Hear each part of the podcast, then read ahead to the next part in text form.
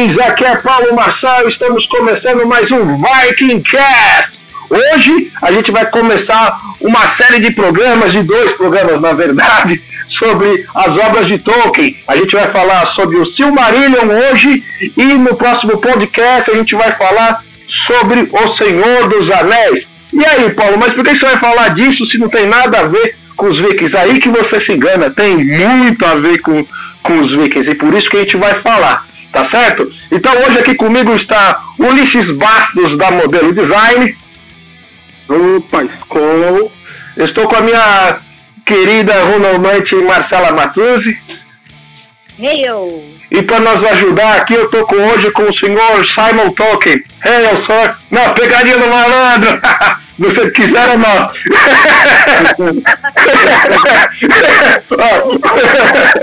roda, a, roda a vinheta. Podcast Voltamos! Hoje a gente vai falar sobre o Silmarillion, tá? E por que, que a gente vai falar do Silmarillion antes de falar do Senhor dos Anéis? Porque o Silmarillion é que conta a origem de tudo e ele também serve de fonte de pesquisa para muita coisa que se fala no Senhor dos Anéis. Então é mais por uma questão de cronologia que a gente vai falar sobre o Silmarillion primeiro. E então eu passo a palavra para o meu grande amigo Ulisses Bastos, que já devorou esse livro dezenas de vezes. Vai lá, Ulisses. Eu anos isso, né, cara? Eu gosto muito. O Silmarillion, cara, ele é um, um livro muito importante, porque eu diria que ele, ele começou de, de pai para filho, né, mano? Não que foi feito de pai para filho, mas ele, ele foi escrito pelo Tolkien, né? O pai, Tolkien, o J. E, exatamente, o, o J do, do Tolkien. Né? E ele, ele foi editado e publicado pelo Christopher Tolkien, que é o filho dele, tá? É, no ano de, de 1977. Tá? Então o Silmarillion ele é, é basicamente um livro dividido em cinco partes se a gente for ficar aqui é, todo esse tempo, todo o tempo falando de Silmarillion e tudo mais, se, gente, o mundo do Senhor dos Anéis ele é muito grande. A gente não sai daqui essa década. Não é brincadeira, isso a gente falando literalmente. É, é muita coisa, porque quanto mais você vai pulsando, mais você acha. E se você entra em simbolismo, então, que é o que a gente vai procurar não fazer aqui, aí acabou. Então, nossa, nossa, hoje, hoje o nosso, nosso negócio é o seguinte, a gente vai falar um pouco é, dessas cinco partes, a gente vai para situar vocês, porque situar as pessoas no mundo de Senhor dos Anéis não é fácil, e no Silmarillion é, é, é mais difícil ainda, porque ele é dividido em eras. Então a gente vai ter que é, é, dividir esse livro em cinco partes, como ele foi escrito, para deixar uma coisa mais cronológica, bonitinha. E dentro dessas cinco partes a gente vai fazendo umas correlações com o mundo nórdico, né? E eu acho que dá até para falar do mundo nórdico, não só da mitologia nórdica, porque dá para classificar as Edas como como um livro de estudo, não só de histórias e, e mitologia. Então ele cabe ali como um livro de estudos sobre o mundo nórdico, ele cabe como mitologia nórdica e ele cabe também como poesia, poema e afins. Não é? Inclusive, então, né, o próprio Tolkien utilizou as Edas como fonte em muitos momentos que a gente vai falar aí durante o, o podcast, é como realmente uma fonte de estudo mesmo para ele fazer os personagens que ele fez. Exatamente. É, é só, só, só uma coisa, tá, pessoal? É, o, na verdade, as obras do, do Tolkien, né, principalmente o Silmarillion, né, eles foram inspirados na, nas Edas, tá? Só que ele seguiu e teve de influência outras tantas religiões, outros livros guias. Então, assim, é, é uma obra bem complexa, bem rica, cheia de detalhes, né? Que, que traz tudo que ele vivenciou, estudou e, e, e gostava e, e, e, transformou nesse mundo que hoje as pessoas amam, que é o mundo de Tolkien, né? É, Só, só um, um, recadinho, né? A gente está gravando via telefone por conta da quarentena, então tá cada um na, na, na, sua casa, no escritório, tudo. E se vocês ouviram uns, ba uns barulhos de, de, pa de patinhas e, e, e latidos, são minhas cadelinhas que hoje elas estão terríveis. Orelhinhas e gatinhos. E gatinhos, e gatinhos. É, mas os gatos não fazem barulho, né? Pelo menos os meus. Agora os cachorros, meu Deus. vai ver se eles não fazem. É, então, pessoal, tenham paciência conosco e, e vem com a gente, né? Vem com a gente, vem com a gente que vai dar certo. É, exatamente. A quest, a quest segue. o, mundo, o mundo do Senhor dos Anéis ele é um mundo, é lógico, um mundo fictício, né? Isso eu não preciso citar. Mas isso é muito legal porque ele espelha como Tolkien via as coisas na época dele. Se você prestar atenção, você vai conseguir se transportar lá para a época dele, como ele, como ele via as coisas. É mais um relato de coisas ao redor dele do que do que simbolismo, que era britânico, que era francês, que era então, então acho que vale, vale soltar isso aqui. A estrutura Até dele é muito simples. participou da Primeira Guerra Mundial, né? Exatamente. Então, eu acho que você tem muito ali a se aproveitar da visão de enxergar, enxergar o mundo dele pelos olhos dele através do Senhor dos Anéis. É, o Silmarillion, ele é dividido em cinco partes, certo? Perfeito. É, o, o, Ainun Daile, né? Que é a música dos Ainur, certo? Perfeito. Ela basicamente fala da, da criação do mundo, né? É, é a, né? Ele fala sobre a, essa criação. É, basicamente, essa música, ela é, a gente pode falar de Eru, né? Ou Iluvatar, como, como vocês queiram, né? É, e do pensamento de Ilúvatar saíram os Ainur. E esses Ainur tocaram uma música. E essa música deu origem ao mundo. É um, verso até muito bonito, que ele diz mais ou menos assim, que no decorrer da música foi criada alguma coisa no vazio que não pertencia ao vazio. É uma parte que me marcou muito essa frase, é muito bonita, né? Uma esfera. E dentro dessa, dessa esfera é, queimava a chama imperecível, né? A música do Zainur, ela tem correlação direta com o mundo nórdico, né, Marcelo? É isso, ele tem, ela tem a correlação direta justamente pela criação, né? A gente já pode começando a falar que Eru e Luvatar, é, se nós formos aí fazer a tradução né, do, do, do, da linguagem Tolkien para nossa linguagem, Eru é único e Luvatar, pai de todos. Então, nós sabemos que o pai de todos é Odin, entendeu? Então, a gente já chega por aí. A gente, a, a música, né, a música do Ainuli Dale, ele trouxe justamente quando, quando criou algo no vazio que não pertencia ao vazio, foi a, justamente a criação de Eia, né, da terra, de Arda, e dali ele, ele foi compondo tudo. Inclusive tem a Terra-média que é Midgar. A gente pode chegar e trazer a essa correlação, né? Porque é importante até, gente, antes da gente continuar, muito importante que a, as obras aqui do Tolkien, que teve muito a ver com a mitologia nórdica, com outras mitologias e outras né, é, crenças e tudo mais, é, a gente tem que levar em consideração que não é aquela correlação certinha, fulano aqui, ó, é o Eru, no caso Eru Iluvatar, ele tem a correspondência com Odin, mas também com outros deuses, né, de outros mitos de criação, se a gente for colocar assim. De outros panteões, né? mas, né? Exato. Exatamente, exatamente, a gente tem isso. E, inclusive, até do próprio cristianismo, se a gente for colocar. Então, a gente tem que levar em consideração que o Tolkien pegou muito na mitologia nórdica, até porque ele é inglês, né? Então ele trouxe muito dali, algo que ele gostava. Então a gente vê características, não é uma correlação direta, tá?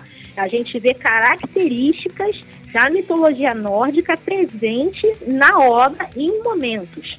Isso é muito importante deixar, porque para não induzir né, os leitores, os ouvintes, a, ah, não, essa, essa leitura é assim, porque isso aqui é exatamente isso. Não, gente, não é. São, são características. É muito importante a gente ter em mente isso. Eruiluvatá, né, faz de todos. É, exatamente. E assim, Eia, que era a terra que foi criada, ela tinha lá os reinos dela. Tinha a própria Valinor, eu tenho para mim como Asgard sabe? É, nós temos ali a Midgar, é a Terra-média, olha aí, Mid, do meio. A gente foi é. fazendo essas correlações, né? Inclusive é o mesmo nome, né? Midgar. Né? Exato! É, é, é, exato. É, é, assim, a gente consegue ver, observar vários pontos de vistas né, sobre isso, né? A gente até pode falar um pouquinho, né? Que assim, um, estudando um pouco de história, deixando um pouco de lado isso daí, né?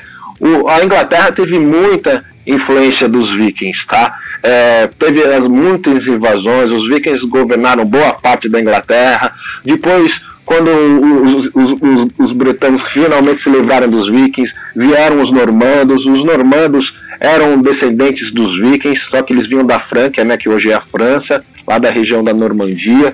Eles conquistaram a Inglaterra, né? mudaram o idioma, incorporaram palavras do francês, do nórdico antigo, no que se falava na Inglaterra. Né? Então, assim, lá a, a, a influência do viking é muito grande, né? E o, o, o, Tolkien sendo inglês, né, ele deve ter estudado isso, ele deve ter aprendido isso, ele deve ter absorvido tudo isso, e também ajudou a ele ter esse gosto, é, em especial pela, pela mitologia nórdica, pelas Edas, pela história é, viking, porque teve muita influência na região que ele viveu, correto? Sim, ele era um estudioso. Era professor e filólogo. Né? Exatamente. Ele era, ele, era, ele era um estudioso de línguas, então a língua dele, sendo modificada pelos normandos, pelos vikings, como foi, para ele devia ser uma coisa louca, entendeu? Então, é evidente que as obras dele, elas vão, vão ter aspectos ali, né? vão ter aspectos, vão ter citações, vão ter inspirações. Não que aquilo seja, é como a Marcela falou, seja é, literal, né? Exato. Não faz sentido, é o mundo dele. É a mitologia que ele criou. E criou em cima do conhecimento que ele tem. Tá, aí, o idiota acha que não, que tem muita gente que acha que tem, tem coisa que é criada do zero. Desculpa, amigo, se, se alguma coisa você viu ali para se inspirar naquilo. Sinto muito dizer. Tá? Então, já por essa premissa, a gente já, já segue aqui a nossa história, né? É uma outra coisa. Outra, deixa eu só fazer uma, um adendo aí, que é uma coisa boba, mas que. Não sei também se é boba, mas é uma coisa assim que muitas vezes passa batido, mas é o que traz um pouco da beleza do Ainu Lidalê.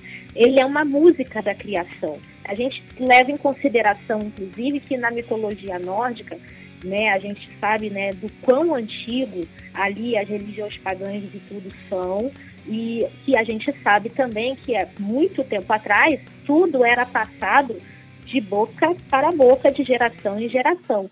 E tudo que era feito, ou cultuado, ou dito, ou entoado, era tudo cantado. Boa parte das pró era prosa e verso. Então, o Ainu Lidalê, ele é uma música, ele traz muito, ele, eu acho que o, o que é mais bonito, eu acho que é o que encanta o leitor, que já abre o livro com isso, é justamente esse resgate da música, tá? Como uma forma de conexão. Eu acho isso muito interessante porque isso é muito presente, claro, em outras religiões também, mas como aqui a gente está falando da mitologia nórdica, é muito importante na mitologia nórdica. Então eu acho que vale a pena fazer essa citação aí.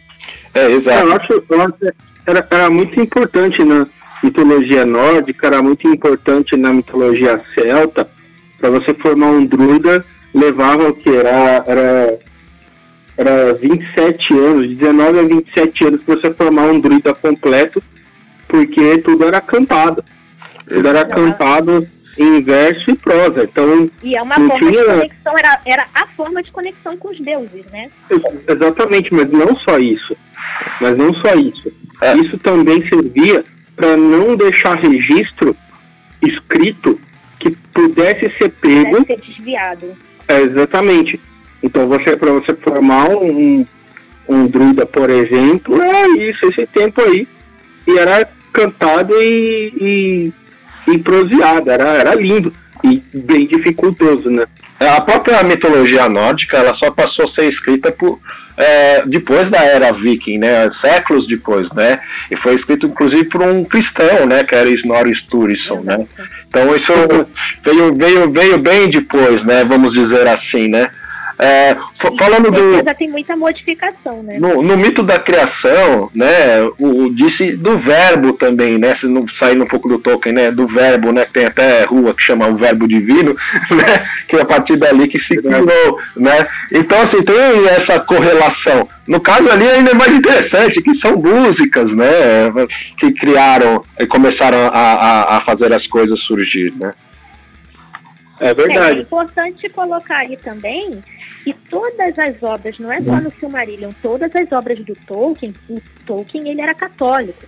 Então a gente a gente tem essa presença cristã, né? Da, do, da, do verbo, do, da, do falou e fez-se, dos, é, anu, da, dos santos, do bem e do mal, tudo isso tem isso, isso está presente de uma maneira assim muito forte em todos os livros, entendeu? Não tem deuses, só tem Eru e Uvatar. Os Ainur não são deuses, eles são o se a gente for colocar no cristianismo seria os santos, os anjos, que que fosse, são, são sagrados. Ainur quer dizer, os Valá quer dizer sagrado, né? É, Ainur é, é, é, é, são os poderes do mundo, né? São os espíritos imortais, exatamente. Exatamente. Então, basicamente, eles são, eles saíram do pensamento do pai. Saíram do pensamento do pai, a gente consegue entender. Eu falei que não ia falar, tá vendo? Sobre, sobre é, é, simbolismo, mas não tem jeito, olha lá. Então é, saindo, é, porque é o pai, o filho e o Espírito Santo, como que ele era, ele era católico e era mesmo, então, logicamente, que você ia ter algum, alguma citação, algum simbolismo em cima disso, né? Porque eles saíram do pensamento de Eru, do pensamento de Luvatar. Essa é a primeira parte do. Quer falar, Paulo? Não, é, é que assim, se você for pensar né, assim, friamente, né? O que Tolkien pode ter feito, né? Ele pegou várias explicações sobre a criação de diversas religiões né? Para não ter nenhum tipo de problema ou sardinha ou, ou briga, ele criou, é, ele misturou tudo e criou novos nomes, né? Então novos personagens, novos planos, novas terras, né? E criou, e criou o que seria talvez a, a gênese perfeita, né? Vamos dizer assim, né? Então ele ele fez por de uma outra forma, né? Então, assim, a gente pode entender os livros de Tolkien, né, o, em especial o Silmarillion, né, que como o, o, o livro talvez da Gênesis, né, mas de um, de um formato mais, é, vamos dizer assim, completo, mais holístico, é. né? O Ainda é a própria Gênesis, o Ainda Lê é a própria Gênesis mesmo, é a própria é, Gênesis. Exatamente. Bem por aí. E aí, essa primeira parte, né, o, Ai, não dá é um saco de falar, mas ai, essa é a primeira... Ai, não linda lei.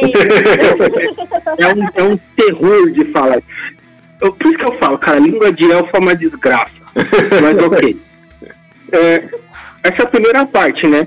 O que leva a gente para segunda parte, que é o Valaquenta, certo? Que aí se trata basicamente do relato dos Valar que descreve os Valar e os Maiar, é, é, que são basicamente os seres que moldaram o mundo pela sua própria escolha, porque eles foram, eles entraram em Iá porque eles quiseram ir. Eles foram para lá para ser um aspecto de Iá. Então, como a, a, o céu, como a, a terra, como o mar, eles escolheram ser desse jeito. Por isso que no Silmarillion, ou no mundo do Senhor dos Anéis, não tem inocente. Entendeu? Então, se você tem a Ingória, por exemplo. Justamente por escolha, não foram Exatamente. todos lá que quiseram ir. É, Exatamente. Então, você tem lá a Angólia, né? Que é a, a progenitora da Laracna. A Laracna em si já era nojenta, era uma escrotidão aquela aranha. A mãe dela, a Angólia, era pior. E ela, então, escolheu ser daquele jeito. A insaciável. É, exatamente. Como todo ser na Terra-média. Ah, mas ele. Não, não. Ele escolheu ser assim. Da Angólia ao, ao, ao Gollum. O Gollum escolheu ser daquela forma. Também. É. Inclusive, é? Ulisses, é até bom pontuar isso daí. O, o Paulo falou alguma coisa de livre-arbítrio aí agora. Exatamente. Isso é importante de deixar bem, bem pontuado que enquanto eles estavam com Eru e Luvatar na hora da música da criação, eles não tinham livre-arbítrio. Eles tinham que seguir a música. O único que foi dissonante da música foi Melkor, entendeu? E a Melkor, Eru, jogou realmente a sua briga, a sua ira. É uma grande briga de pai e filho. Porque Melkor queria para si a chama imperecível, que era a chama da criação. E ele procurava, quando essa chama da criação estava na grande verdade, só dentro de Eru, que era o único pai de todos, né? Então, é depois que eles foram para Eia, quando eles desceram para terminar, de para administrar o que foi, porque é, é, é, isso, foram administrar o que tinha sido moldado junto com o pai. Quando eles desceram para administrar Eia, ele, ali sim, aí entramos nisso que o Ulisses está falando. Ali eles tiveram livre-arbítrio, porque ali eles já eram. É, eles já eram nativos, né? Eles já estavam naquela terra. Então ali para eles foi concedido o livre-arbítrio dentro do que eles sabiam que era o certo e o errado, segundo a visão de Eru e Luvatar, né? Tem uma passagem, Marcela, que fala dessa parada de livre-arbítrio, que ela é a seguinte: dentro da música, enquanto a música estava sendo tocada pelos Ainur, essa música, em dado momento, ela começou a destoar, como você disse, e era o Melkor. Num primeiro momento, alguns outros Ainur, eles ficaram receosos, eles ficaram é, temerosos, outros gostaram e tal. E aí, Iluvatar, ele então começou a tocar música junto com os Ainur mais alto com acordes e, e, e, e, a ressonância dele era muito alta. De forma aí, a que que o Melkor... a ressonância de Melkor, né? Exatamente. E aí o que, que ele fez? O Melkor, ele tocou então uma melodia extrema que ela, ela, ela ali descreve como se ela tremesse por dentro. Ela era agressiva, ela era. E então o pai dele o Novatar tocou uma mais alta ainda. E o Melkor então elevou a música dele, deixando ela mais destoante ainda. Nesse momento, o pai, Ilúvatar, se levantou e ergueu a mão esquerda. Ele ergueu a mão esquerda. E nessa hora, a melodia dele foi extrema mas ela não era uma melodia que contra-atacava a melodia do Melkor, porque a melodia do Melkor era isso, ela era violenta. A melodia do pai não, ela absorvia a melodia do Melkor e incorporava a melodia do Melkor. O que se a gente for pensar é muito mais assustador do que ela simplesmente combater, sabe? E aí o Iluvatar falou uma coisa que foi espetacular. Ele disse: Tu, Melkor, faz uma música distoante a, a, a minha. Mas o que tu não entendes é que tudo que tu fez, que tu faz, e o que tu vai fazer é senão por vontade minha. E tudo sai de mim. E para mim. Inclusive os teus desmandos. Ou seja, como a Marcela disse, não tem livre-arbítrio. Tudo sai dele. Isso que fez de tudo vai para ele. o Morgoth, né? Exatamente. É, é, é tirano isso? De certa forma. De certa forma. Mas se você for pensar que ali tudo era um ser só, deixou de ser um ser só quando foram então para lá. Agora sobre é, para EA, né? Agora sobre os Ainur, ô Marcela, são, sabe, os elementos nos, é, é, é, nos Valar e Maiar e tudo mais. Você quer explicar o que, que é Maiar e, e Valar? Porque ele está falando aqui de Maiar e Valar e blá blá blá. É, o né? vai ficar então, bugado aí. Os Ainur, pois é, os Ainur são os sagrados, é, justamente são esses elementos, né? Esses seres né, sagrados, vamos botar até assim, fica mais fácil. Os seres sagrados que saíram da cabeça de Muzotar, como o Bastos aí falou, né? Então, o que, que acontece? Dali, eles, quando eles foram para Eia, eles foram divididos em dois grupos. Ali, de uma forma, já era, junto com o Eruvatar, tinha os, os maiores e os levemente menores, eram funções diferentes. Mas quando eles desceram para Eia, ali ficou bem mais bem dividido, tá? Os maias, por exemplo, eles são, as criaturas são como sobrenaturais e angelicais, são os Ainur inferiores, tá? Eles foram no começo dos tempos também e antes, antes que acordassem os elfos e os homens, que eram os filhos de Eru Iluvatar, né? A criação toda de, de Eia foi para porque Eru, Eru Iluvatar queria ter os filhos dele e colocar ali entendeu? Que era os, eram a princípio, né, os elfos e os humanos. Depois nós entramos aí nos anões. Mas o, eles são os Ainur inferiores, né? Os maias são os Ainur inferiores. Na linguagem Quenya, que é a, a linguagem élfica lá, é, eles são é, o, o Maiar quer dizer excelente, admirável, e eles eram ajudantes, muito parte, boa parte das vezes eles eram auxiliares, ajudantes, braços direitos dos Valar. Os Valar, eles eram os Ainu superiores, tá? Eram as figuras num, num, numa patente mais alta que os Maiar. Tá certo aí? Pode, completa aí, Ulisses. É, é basicamente, é, os, os, os, os Maiar, eles eram auxiliares dos Ainu, que quando eles foram para eles passaram a ser os Valar. Eles eram esses auxiliares, né? Então, eu vou dar um exemplo para vocês. É, o Gandalf. O Gandalf era um maior. É, não, um maior. O Sauron era um maior. Só que tem uma diferença entre o Gandalf e o Sauron. O Sauron desceu com a plenitude do poder dele. O Gandalf não.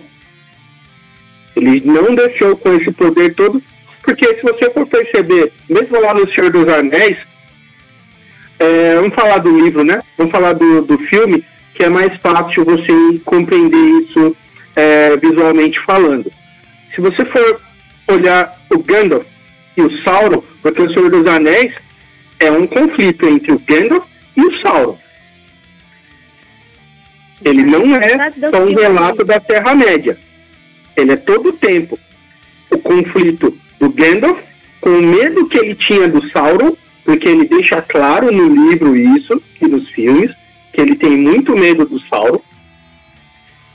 E o Sauron, então, com a plenidade do seu, do seu poder, num primeiro momento, até o Silmarillion, ele fazia as coisas pro mestre dele, o Morgoth. A gente vai explicar essa mudança no momento pertinente, que fala, ah, Melkor e Morgoth.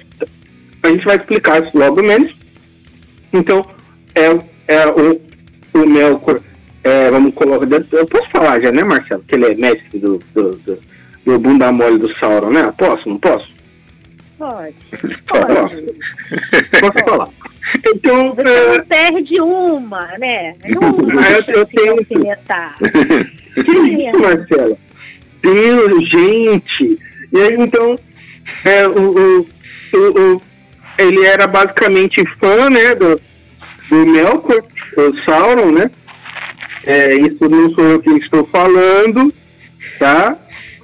E, e ele, então, depois que o, o chefe dele foi pro quinto dos infernos, ele então passou a ter as vontades dele, que ah, diz uma amiga minha que ainda é tentando fazer uma coisa pelo, pelo amor da vida dele, que era o Melkor, né? Né? Eu boto Agora, eu vou só botar aí um adendo, tá? Só um adendo que, ó, Sauron, ainda quando era Meron, quando ele ainda era um Maia, durante o Ainulidale, ele não cantava na dissonância do Melkor. Ele era contra. Ele estava junto com o Eru e toda a harmonia. Isso foi o mais interessante. Ele modificou o pensamento dele depois que ele já estava em Eia, depois que ele já era um ferreiro de Aulê e depois que Melkor foi oferecendo a ele, corrompeu ele, foi oferecendo a ele mais possibilidades do que o que ele era restrito dentro de Almarém. Isso é muito importante de falar. A questão da corrupção. É, só, só, um minutinho, Paulo. Eu preciso ali pegar é um lenço, porque eu tô assim, quase chorando. Eu tô morrendo de dó do Sauron, tadinho. Ele foi corrompido, cara. Eu tô, Olha, o que te salva, cara. o que te salva é a quarentena. Eu, eu, tô, eu tô aqui, que cara. É a quarentena. Marcela, Marcela, eu tô, é que eu tô emocionado. É sério. Isso não, eu, eu, eu, não tá no livro. Ó, é, eu, tá no livro, hein? Eu não estou colocando nada aqui, mas vamos voltar ao que interessa. Vamos voltar aqui ao bola quenta. Você está vendo, Paulo? É, a, voltar ao... a distância voltar ao bola quenta. Só, só uma, uma, uma, uma, uma questão. Vocês acham que, por exemplo, essa relação do, do Melkor com o pai dele seria alguma coisa próxima à, à relação, por exemplo, que que Deus tinha com Lúcifer, ou Odin com Loki, por exemplo? Eu acho total. Eu acho, é, e principalmente Deus com Lúcifer, eu acho que é muito mais é, caracterizado nessa, nesse sentido. Porém, Melkor, né, o Morgoth, mas ele ainda é Melkor, antes dele ganhar o nomezinho, né, o apelido carinhoso, é, ele ainda como Melkor, ele tem muito, e a gente agora pode, a gente pode ir falando, né, até disso, Melkor tem muito, muitas, muitas atitudes, atitudes de Loki. Em vários momentos, em vários momentos, a questão de fazer as intrigas, de pegar e fazer as coisas vendo o seu próprio benefício, ferrar a vida dos outros, sabe? Tudo isso tem muito a ver. É, eu acho que sim, porque existe esse, esse antagonismo né, que, que ele gera, esse, essa vontade de afrontar, de, de querer tirar vantagem às vezes, né?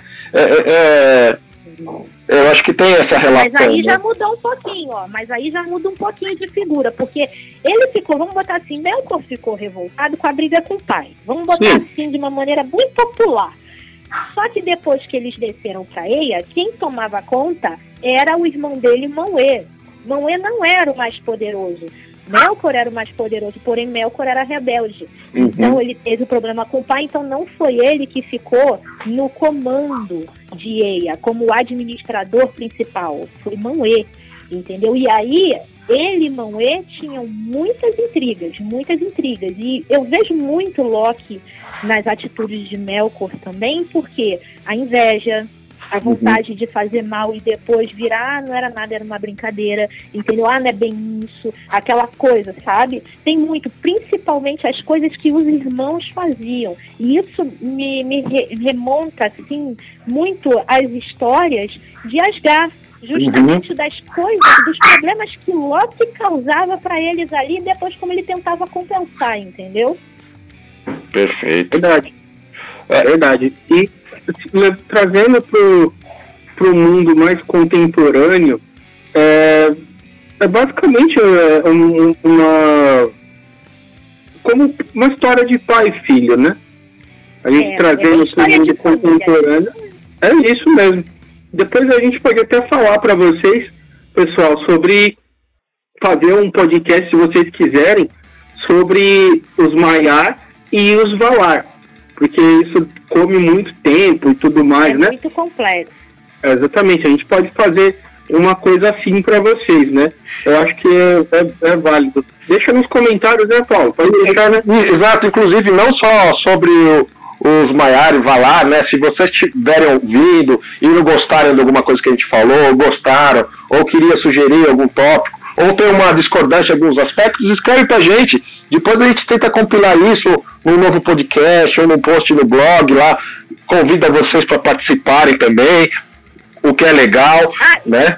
E o mais importante aí, Paulo, o mais importante é que a gente não pode esquecer, isso aqui é muito denso, é uma coisa muito vasta. A gente com certeza vai esquecer de colocar coisa aqui que às vezes vocês queriam escutar, achava que era importante e não foi dito. Bota lá pra gente também. É, Exatamente. Só para deixar uma que eu, que eu falei dos, uh, dos Maiar, né? Só para deixar claro, sim, o, o, o Gandalf e os outros magos, eles são é, eles são sim Maiar, tá? Só para deixar claro que eu citei isso aqui, mas eles têm uma denominação, né? Os Istari, mas de qualquer forma, de qualquer forma, é, o Gandalf como Maiar, ele é o Olorin, certo? Hum. É, Aelindil é o Radagast, Curunir é o Saruman e o Myron é o Sauron, como a Marcela falou, né? Tem um, um Ronstam e Morningstar, que é, são os Magos Azuis. Aqui oh, em Arda, né, né, quase, em Arda, conhecido, tem o Gandalf, Itrandir, Olorin, Turkur, Mancos, e aí diversos nomes, tá? Uhum. Tem o Saruman Curuni, Saruman Branco, Radagast, o Castanho, certo? É, Alatar e Palando, que são os dois magos azuis, tá certo? E, e eles são chamados de, de Istari, né? Na Terra-média. É. Já na Terra-média, porque é, Arda e, no caso, EA, passou a Terra-média foi criada depois, tá? Bem depois. Né? Terceira era lá, Terra-média foi criada, tá? Agora, só pra fazer gente... um falar. Posso fazer um adendozinho aos Istari aí, que é muito interessante também. Os Ístares, eles têm aspecto semelhante aos homens, gente. Então, eles possuem maiores capacidades físicas e mentais. E justo isso cruza também com a nossa, com a, com a nossa questão aqui na mitologia nórdica, que os deuses caminhavam entre os homens.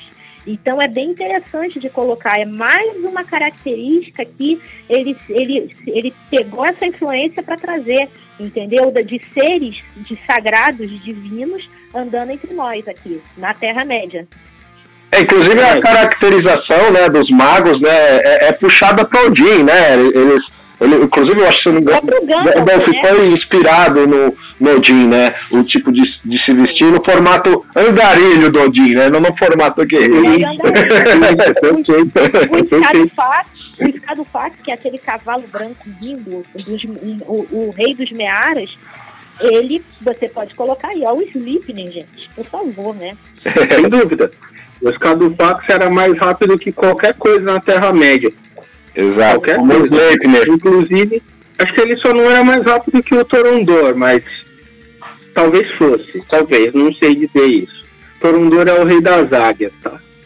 Então, é. É, depois do Valaquenta, que é basicamente o relato dos Maiar e tudo mais, é, a gente entra na terceira parte do Silmarillion, que é o Quenta Silmarillion, certo?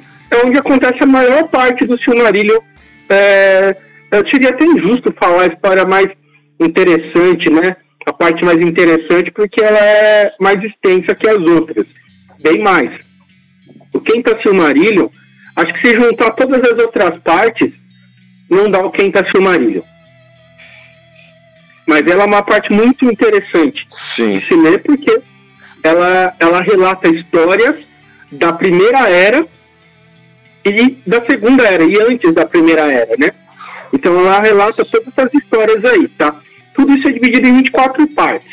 Eu vou citar essas partes rapidamente aqui, e aí dentro dessas partes eu vou acionar a Marcela e ela já vai, vai é, destrinchar para vocês sobre essa, vai fazer essa correlação junto com o Paulo, certo? Então aqui a gente tem o início dos tempos, certo?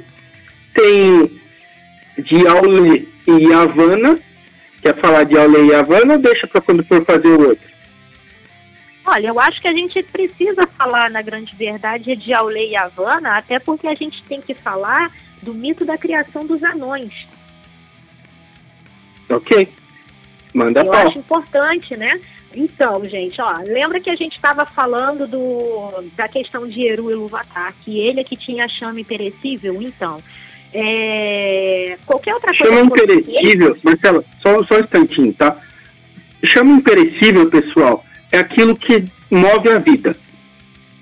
É aquilo é. que, que dá a existência. É o fogo da certo? vida, exatamente. Exatamente. Vai lá, Marcela, manda pau. Então, o que que acontece? Qualquer outra coisa que fosse feita tinha que ser depois que os filhos de Eru e Luvatar, que eram os elfos e os homens, acordassem. Porém, ao ler, ele era o ferreiro, ele, poxa, fantástico, né? Criação e tudo. É, ele fez os anões, ele criou os anões, né? E o interessante é que a criação dos anões, ela é muito, essa eu acho que é uma das correlações, das maiores correlações que a gente tem com a mitologia nórdica. Tá? E, o, o, oi? E, e não só com a mitologia nórdica, mas novamente se repetindo a história do pai. Novamente se repetindo o conflito com o pai. Sim, ali. sim, sim. É, eu, então, vamos até falar do conflito primeiro para depois puxar o resto. É, inclusive depois a gente até.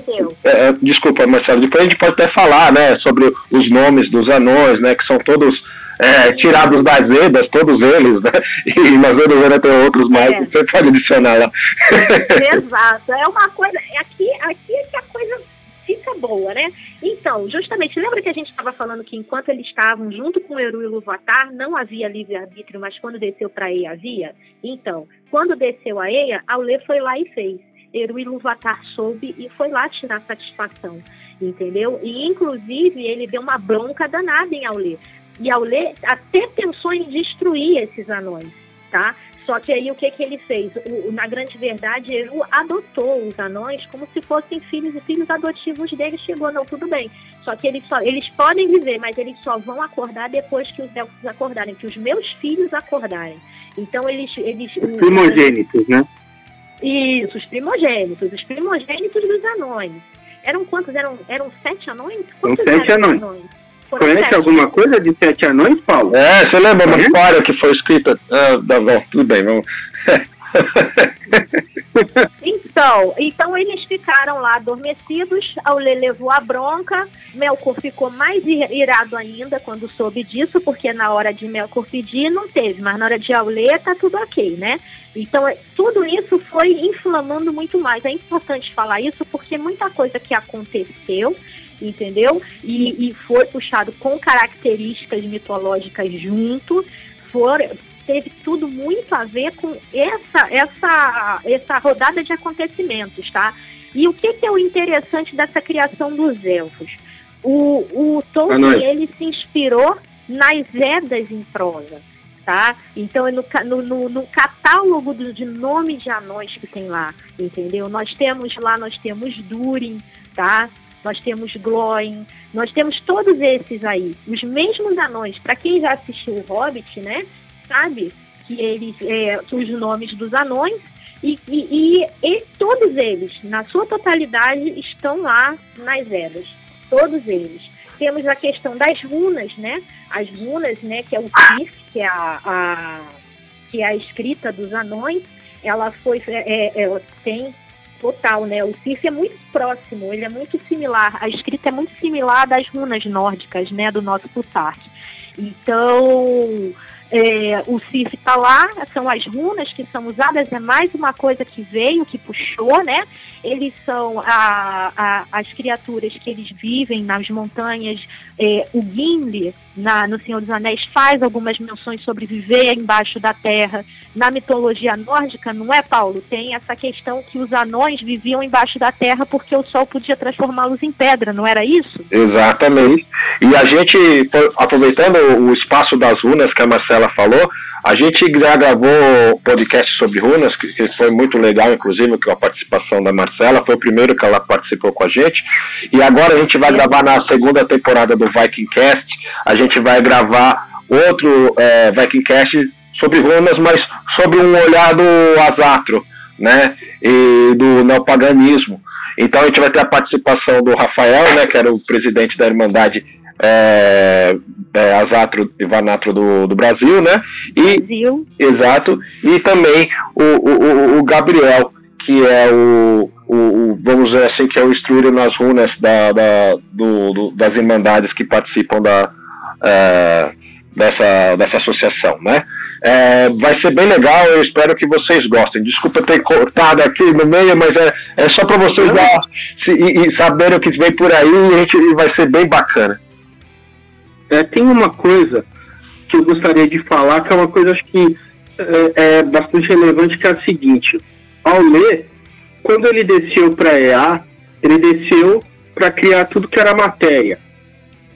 Então, pedra, metal, minério, tudo que era matéria, ele, ele nasceu para é, para moldar aquilo, para criar. Criar é o cerne dele. Ele foi feito para isso. Ele escolheu Os anões têm essa característica, inclusive, assim Exatamente. como a mitologia nórdica, são hábeis artífices, né? Exatamente. E aí, ele então, como ele nasceu para criar, o anseio dele por criação era muito grande. Então ele não criou a, a, a vida porque ele é, ah, nossa, que moleque filho da puta esse aqui. Não, não foi por isso. Foi porque o cerne dele, o que ele era, era criar. Então ele criou.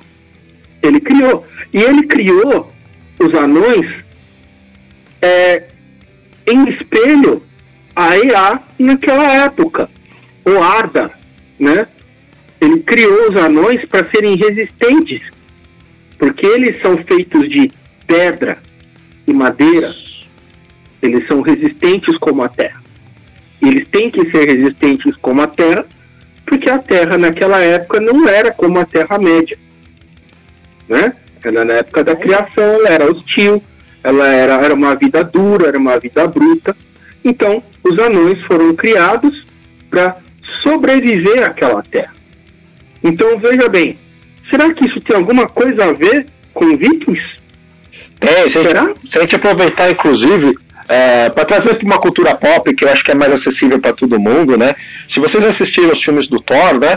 Quem, tá, quem forjou o, o Stormbreaker lá é, foi um anão. E, e, possivelmente foi quem na história também forjou o Mjolnir, né? E, e, e, no Senhor dos Anéis cabe aos anões também forjar a, a, a algumas das armas, né? Sim, é, os armas forjavam as joias também, eles faziam Exato. de joias, mineradores.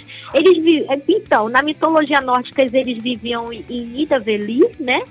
E, no, na, é, e na, na mitologia de Tolkien, vamos botar assim, na mitologia de Tolkien, eles viviam nas profundezas das montanhas. Eles eram senhores supremos nas montanhas, não era isso, Ulisses? Exatamente, eles viviam nas montanhas, sobre as montanhas azuis, eles viviam sobre Moria, então eles têm, eles têm, exatamente, eles sim são, são mineradores e, e criadores de primeira. A primeira cota de malha de nítrio, que já na época do Senhor dos Anéis já era difícil de ter, eram os anões que moldaram, eles uniam anéis de metal e, e eles forjaram o nítrio. Forjar mithril não é fácil. A mina, a mina de mithril, inclusive, era de Balin, não era? De Moria, Exatamente. Exatamente. Exatamente. Balin, inclusive, é um dos nomes que está dentro desse catálogo de nomes de anões nas eras poéticas. Isso é muito interessante. Ó, nós temos o Oin, a gente tem o Bombur, a gente tem o Dori, a gente tem o Thorin, Fili, Kili, todos eles estão aqui. Verdade.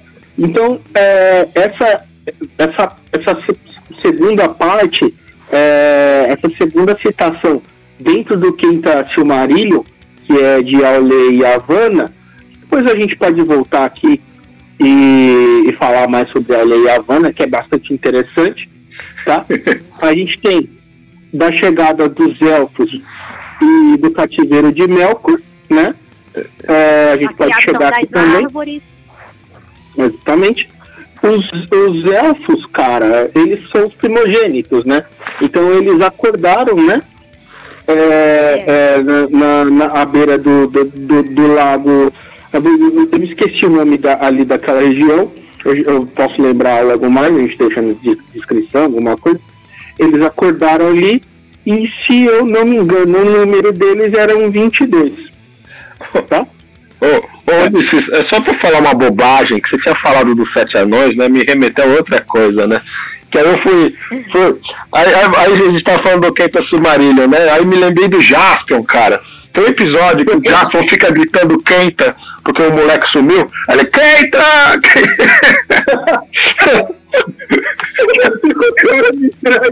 o meu novo cérebro foi lá no, na casa do chato. Olha, Paulo, pessoal, eu quero deixar claro, vocês aí que gostam de Silmarillion, tem comunidade dessas coisas, atormentem o Paulo, tá bom? Não tem nada a ver com isso. Só isso. Meu Deus. É, Muta aí, tá em essa hora, meu pai. Muta aí, mano. Ai, meu Deus. Bom, coisa da chegada dos elfos e do cativeiro de Melkor. Uhum. Foi a primeira vez que o Melkor ele foi afrontado diretamente pelos, pelos Valar. Tem é, de Tingol e Melian também, que é uma coisa que liga diretamente aos anões.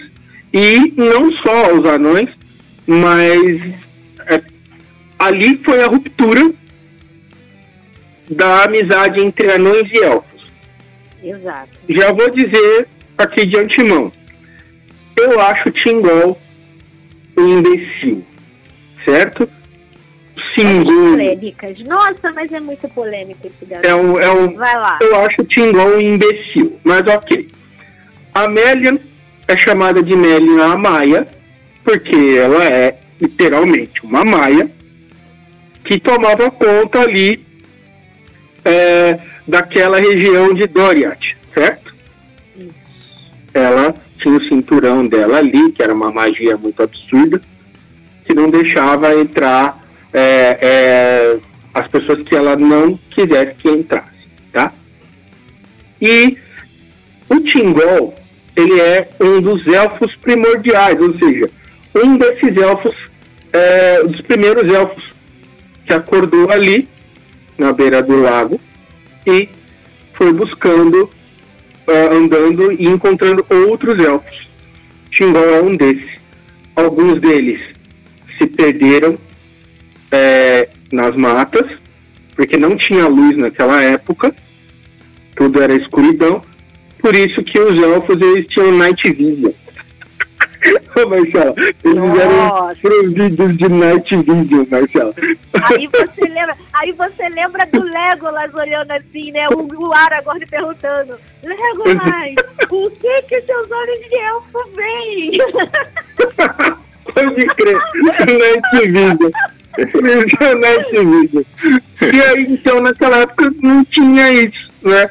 Não tinha sol. Então, alguns elfos se meteram no meio do mato e o Melkor pegou esses elfos, certo? Uhum. Deu uma zoada nesse pessoal aí. E o Tingol foi pego pela Melian. Eles ficaram se olhando por muitos anos. A Melian deu uma certa transformada no Tingol, né? Proveu o Tingol com, com poder, né? Ela fez isso com ele e fez ele ser rei ali daquela região de Doriath, né? O estúpido do Tingol. É, Teleri, não era isso? foi? Ali era os Teleri, não era isso? Exatamente. Ah, A gente tá, falou né, do, do- das Edas, né, e os nomes dos, dos anões, né? Mas a gente também pode ver que acho que no Senhor dos Anéis, acho que a maior parte das raças também tem nas Edas, né? Sim, a maioria delas. Inclusive os elfos, ó. Os elfos, ele é. Na gente lá na mitologia nórdica nós temos os elfos e os elfos negros também. E na mitologia de Tolkien também tem os elfos de luz, que são os Zelda, né? E tem os elfos negros também. Inclusive tem uma participação importante de mais de um exemplar de elfo negro na no Silmarillion, entendeu? Que é assim uma coisa é, determinante em, determin, num, num certo ponto aqui da história. Exato, porque tem os homens, tem os anões, tem os elfos, tem dragão, tem de tudo, né? É, e, e, e, e nas... Tinha outras deidades mais. Né? Exato. A Havana, ela tinha os outros seres das, das florestas que, que não tem muita, muita assim, importância relevante, mas ela, a Yavanna, né, que era a esposa de Aulê, ela também era de criação, né? Era um casamento muito bom eles dois. Eram dois Valar, né? Como a gente estava falando de Aulê, e a Yavanna era a esposa dele. Ela cuidava dessa parte verde, dessa parte da vida né, dos elementos naturais. E assim, tinham fadas, tinham outros é, elementos ali que também estão presentes na mitologia nórdica, porém não é dito de forma tão relevante porque ela não é, eles não fazem, eles não, não mudam o curso da história, melhor dizendo, não mudam o curso da história dentro do Silmarillion e daí para frente, mas eles estão lá e era também, em alguns momentos, foi dito que eles estavam. Então, fadas, elfos, isso tudo, essas criaturas mágicas, essas deidades, elas estão na mitologia nórdica, estão em outras mitologias também, mas como estamos aqui no nosso Viking Cast, eles estão na mitologia nórdica e também estão presentes no Silmarillion. É, e as chamavam elas de o firmamento, né? Então, Exato, você já não, consegue... e, a Havana, e a Havana era, da, era das florestas. Vana, que era do firmamento. Que era Pode crer, era o firmamento. Essa, a Vana era. Inclusive, era, Nélia, que a gente estava do... falando, a Nélia era maia da Vana. É, exatamente, é verdade. É mesmo. Inclusive, né, talvez uma das, das obras mais populares do Tolkien, né? Tem relação com os Anel dos Valsungos, nos Anel dos Nibelungos, né? Que é o Senhor dos Anéis, né? E o, e o, e o dragão. Então, assim, mas isso a gente vai deixar para um outro podcast, né? Porque senão a gente vai mais duas horas falando. eu vou adiantar isso aqui. É, Vamos então, adiantar, porque se a gente vai ficar aqui. É, aí tem aqui a parte 5 dentro do Quinta Silmarillion, então é, de e dos príncipes é, Eudalier, certo? É, que é basicamente é, Eldamar é a cidade dos elfos, né? É, lá no, no, oeste, né? cidade deles ali. É, de Fëanor e da libertação de Melkor, que é uma parte bem angustiante do livro, eu diria, porque você está vendo que o Melkor ele está tentando influenciar os elfos a saírem de Eldamar e rumar para Terra-média, ou para Ada, né? Vamos chamar assim, tá?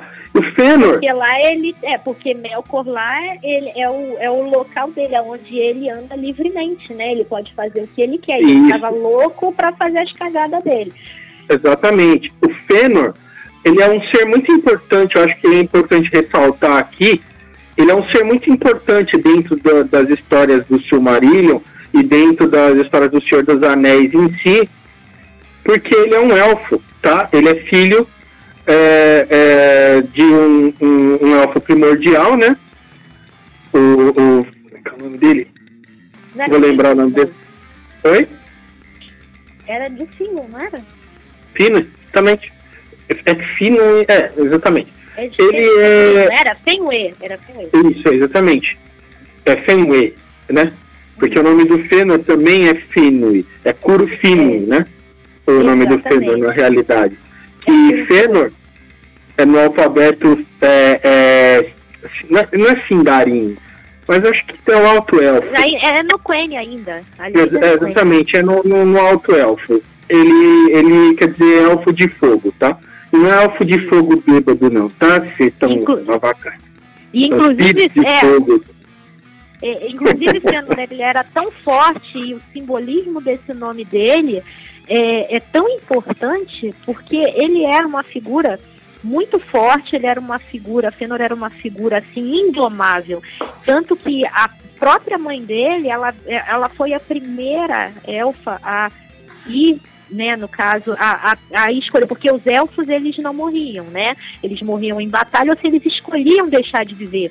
Ela escolheu deixar de viver depois que ela deu a luz a Fëanor, porque ela não tinha força. Fëanor, ela deu todas as forças dela para Fëanor, né? Ou ela fala que deu, mas na grande verdade, se a gente, a gente conforme vai, vai estudando um pouquinho mais ao longo do livro, a gente vê que Fëanor, na grande verdade, que absorveu toda a força da mãe, né?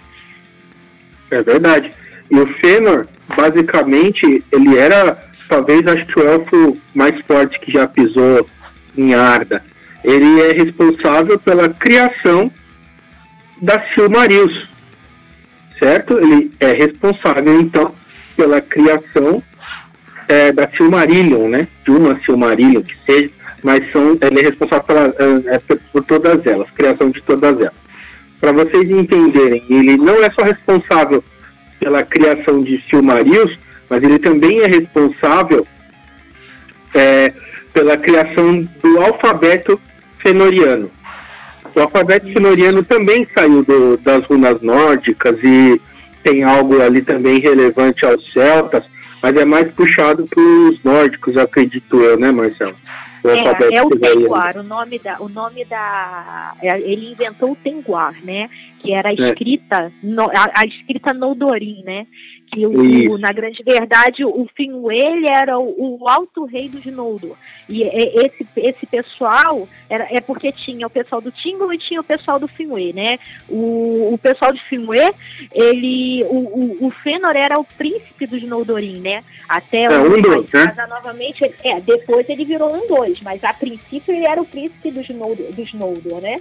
É, ele, e ele era muito ele era muito inteligente, né? Ele era até hum. é, os Valar gostavam muito dele né? no início, falavam muito bem dele, porque ele inventou o Tenguar, ele, ele o, o próprio idioma, né, o Noldoril Quenya, né, ele que também ele começou a dar nome, né, às coisas. Ele começou a nomear. Ele é o, é o responsável por nomear tudo, né? É, vocês se lembram lá no Senhor dos Anéis, aquela bola que que o Saruman usava, existiam algumas daquelas. Ele, ele, é verdade, ele, ele, ele criou a Palantir, né? Foi uma das criações do Fëanor a Palantir, ou seja, aquilo ali que vocês viram no filme é uma peça ancestral, gente. É uma peça ancestral e ver aquilo ali. Gandalf, lembra que o Gandalf até fala pro Saruman no filme, o pessoal que leu isso, e viu o filme, que ele fala as pessoas não sabem do paradeiro de todas as Palantir, porque Exatamente. ela é muito antiga e muitas se perderam. Exatamente. Agora imagina é. uma peça criada na era da, da, na primeira era lá, cara, durar até a terceira era, tá maluco, é muita coisa. E, ó, e assim, é. E, pessoal, a gente já está com uma, um pouquinho mais de uma hora de, de Vikingcast, né? Então a gente vai caminhar agora para a fase final do, do, do, assunto, né? Senão a gente vai ter assunto para 12 horas, né? Se a gente deixar correr, né? Mas, assim, pensando na, na, na, na no que vocês estão falando, né? Se a gente pensar no, na, por exemplo, pegando a cultura pop de novo de exemplo, né? Nos Avengers também tem alguma coisa relacionada, né? Com aquelas é, Pedras do Poder e etc, né? É, eu acho que tem sim, né? Os Avengers a gente pode relacionar é, diretamente com as. com as. Ai meu Deus do céu, como é que é o nome ali? Com as joias. As joias do infinito. Com, a, com as joias do infinito, perdão. É, dá para relacionar Silmaril sim com as joias do, do, do infinito, sem sombra de dúvida. Uma hora a gente pode fazer um podcast sobre isso sim, Paulo. É interessante. Dá é, para relacionar Dá pra fazer relação também. Porque assim, tudo gira em torno de, uma esfera central, né? Inclusive da, da mitologia nórdica, né? Então sai muita história dali, né? Então a gente consegue é, muitos autores, muitas coisas, vamos dizer assim, da contemporaneidade se, se inspiraram nessas mitologias, não só na nórdica, né, como na celta e outras tantas por aí, né? Isso é muito rico e a interpretação disso é o que gera conteúdos tão diversos, né? Hoje em dia tem lá o Neil Gaiman fazendo um monte de livros, série de televisão, é, Era isso bastante... que eu ia falar, o Neil Gaiman segue muito essa linha de raciocínio de, de mesclar conhecimentos, né? De mesclar coisas de várias origens nas suas obras, né? Isso é muito interessante. É, é verdade. Pode ser provavelmente o sucessor do Tolkien, né, nesse sentido, né?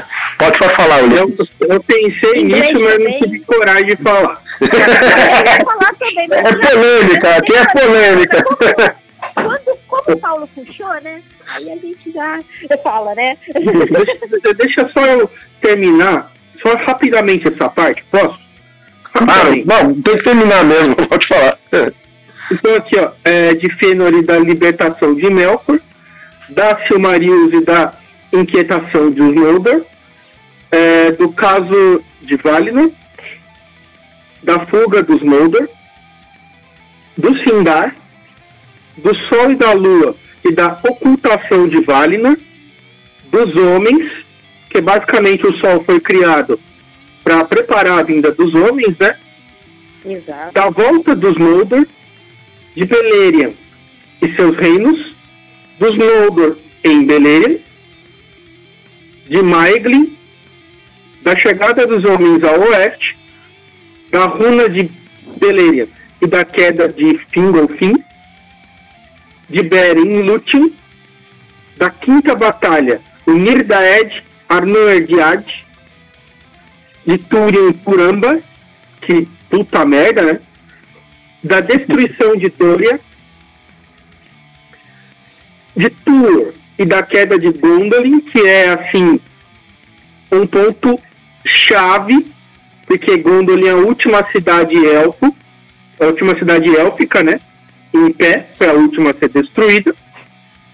E da viagem de Aerindil e da Guerra da Ira, tá? Que basicamente é, a gente vai ali fala da, da, da pré-criação de Númenor, né? Do, do, da onde saíram os Númenorianos, que é basicamente é, o, primeiro, é, são os ancestrais, ancestrais humanos, né? Exatamente, são, é, é, eles não são humanos, exatamente. Né? É, são Mas, Númenorianos, né? Exatamente, são Númenorianos, que é de Calabete, que é a queda, tá vendo? Já é uma, uma, uma parte ali. E a última parte é dos Anéis do Poder e da Terra-média. Assim fecha basicamente as cinco partes do Senhor dos Anéis, que ele é do Silmarillion, né? A divisão, a, a, a estrutura dele é feita assim, sendo que nessa última parte do Senhor dos Anéis, é, dos Anéis do Poder, perdão, e da Terra-média é uma breve narrativa é, do Senhor dos Anéis ali, daria para colocar como introdução ao Senhor dos Anéis, talvez. Um prefácio. é, é bem prefácio mesmo. É, e o, o, o, na verdade é um prólogo, né? Na verdade, eu acho, né? Anéis pro Hobbit, né? Porque nós temos ali no Silmarillion, né? Aí nesse apanhado nesse resumão, a gente tem outros elementos nórdicos que estão aí, que são os dragões, e os dragões, eles têm uma, o, por exemplo, o Glaurung, que é o dragão mais conhecido, o Glaurung, ó, desculpa, o Smaug, que é o dragão que ficou super popular, né, por causa do, do Hobbit, ele veio, ele é filho de Glaurung. Glaurung, ele teve, ele, ele foi uma das criações de, de Morgoth, né, Melkor já como Morgoth, ele que trouxe, né, ele estava lá, ele estava lá presente nas guerras contra os elfos, toda essa guerra de Morgoth, da raiva dele, da, da, da inveja dele, né, da, de querer destruir tudo que foi construído, que não foi pela mão dele, né? Então os dragões estão lá também, assim como os dragões estão lá na, na, na mitologia nórdica e, e, e, assim é muito similar a essas questões, né? Nessa parte aí nós temos as árvores também que são eram as que antes de ter o sol tinham as árvores que, que eram as árvores dos Valar, né, ali e que foi derrubada por seres nefastos como a Ungoliant junto com o Morgoth, né? E isso é importante porque a gente tem ali justamente a representação da Yggdrasil. E como esses, vamos botar assim, os vermes dali da, de Arda destruíram porque eles secaram a, a árvore, as árvores, né? Secaram a ponto de, de destruir não ter como, né? Isso é muito importante Sim. colocar, porque na, quando está próximo do. Durante, né? Todo, todo, tudo que antecede o Ragnarok, a gente pode, a gente pode é, pesquisar e dar uma olhadinha ali com carinho que os dragões, e principalmente um que é o Nidhogg, ele está lá roendo as raízes da Hidrásil, justamente preparando para o Ragnarok. Então, tem essa parte né, da, da do, das forças do contra, vamos colocar aqui, que tem assim a sua própria agenda mais para frente. E isso é, tá basicamente no Silmarillion. É, basicamente é isso, né? Os dragões a gente pode a gente pode representar mesmo como Angólia e o próprio Melkor naquela naquele, naquele, naquele patamar onde ele está ali, porque ele quer coisas que ele não precisa, ele faz coisas que ele não precisa fazer, sabe? Coisas que ele não precisa ter, porque ele já é um deus, vamos colocar assim. Ele não precisa de Silmarillion, ele não precisa de nada. E ele é como, são, como os dragões da mitologia. Eles querem a virgem que eles não podem ter, eles querem o tesouro que eles não precisam desfrutar. Daquele, é basicamente isso. Quando a Angólia é, e, e o Melkor destruíram Laurelin e Telperion, é justamente isso que você está falando, é o prefácio da Ragnarok, porque foi, sim, o que deu origem à guerra dos Noldor contra o Melkor, né? Sim, e se vocês me permitem só mais um último adendo complementar nessa questão aí, é, nos aspectos de Loki é, ao longo da, da obra, é, claro. o, o, Loki, vocês lembram que o Loki ele, ele tinha muito esse negócio de fazer as coisas e depois recompensar com presentes maravilhosos, né? Quem ele tinha feito alguma coisa. E aí me ocorreu o quê? É, em algum em um momento mais à frente, próximo da Forja dos Anéis, é, Sauron estava é, é, Sauron tava, é, deixa eu colocar, ele tá, ele estava, Sauron podia mudar de forma. E ele estava com uma forma que aquelas pessoas não conheciam. Ele se chamava Anatar. E o nome dele era Anatar, o Senhor dos Presentes entendeu? Por quê? Porque ele, para ele fazia a, a, toda a história do anel da Forja dos Anéis é interessante, porque ele deu o anel para todo mundo e aquilo foi visto como um presente maravilhoso. Aquilo foi e ele e aquilo foi feito junto com o Celebrimbor, que era neto, não era do Fëanor, não era isso? Isso. Ulisses. Ele era, ele neto, era um né? Ele, ele era, era neto do Fëanor, ele era de linhagem direta.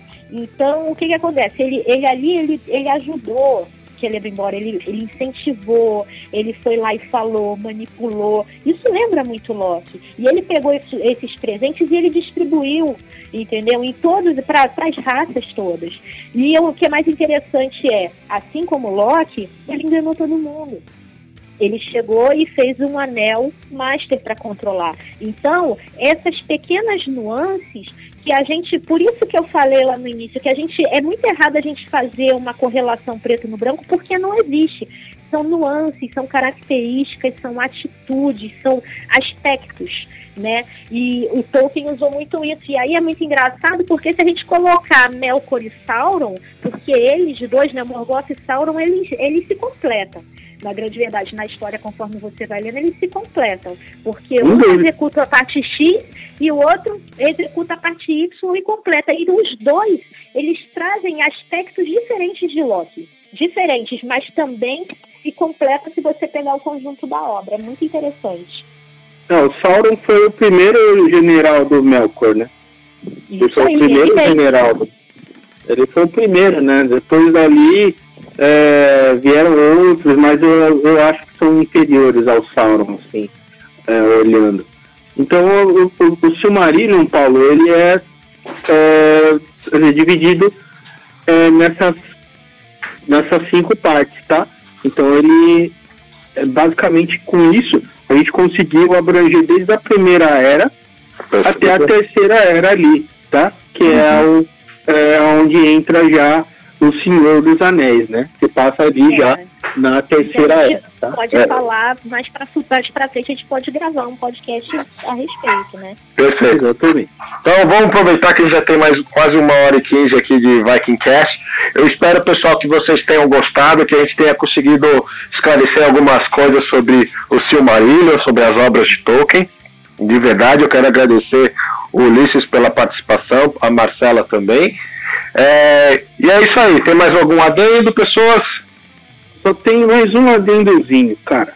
Sim. É, pessoal, acompanhe as lives da Modelo Design, né? A gente está fazendo live aí toda semana. O Paulo, inclusive, participa delas, junto com o professor Emílio.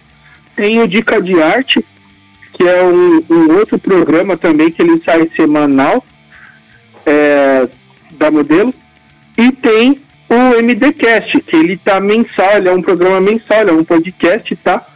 Ele tá aí nos principais agregadores de podcast, é, o MDcast, e é basicamente é, é essa dica que eu dou é, para vocês na quarentena. Então, ó, tem dica de arte, tem live, tem podcast, Vikingcast, tem MDcast, cara, não falta coisa para você fazer aí, tá? Não certo? precisa sair de casa. Exatamente. Hashtag fica em casa. Tem Basicamente. Bastante... E na Livros Vikings tem bastante conteúdo para leitura para vocês. Marcela, quer falar alguma coisa? Ah, sim, eu tenho. Vou voltar a reforçar aqui. Isso é muito conteúdo. Eu sou apaixonada, Ulisses também, Paulo também adora. A gente ama Tolkien, ama. É muita coisa. Como falamos desde o início, a gente levaria aqui a década falando. Então, com certeza, deixamos muitas coisas de fora. Por favor, pessoal, ponham lá nos comentários o que, que vocês queriam ter visto, o que, que vocês queriam ter escutado, façam os seus adendos, coloquem curiosidades e a gente vai dar uma olhada nisso daí e vamos ver, porque de repente esse conteúdo que vocês trouxerem para a gente nos comentários, quem sabe a gente não grava mais um podcast. Exato. E se vocês, por exemplo, tiverem algum texto escrito, algum livro que vocês escreveram, algum conto, manda pra gente, tá? Que a Livros Vikings está recebendo originais. Então, você pode acessar lá www.livrosvikings.com.br barra publique e lá tem todas as informações que você precisa e aí a gente faz um nível de qualidade para vocês. Tá certo? Então, esse aí foi o Viking Cast de hoje. Espero que vocês tenham gostado. Até a próxima, pessoal. Ska!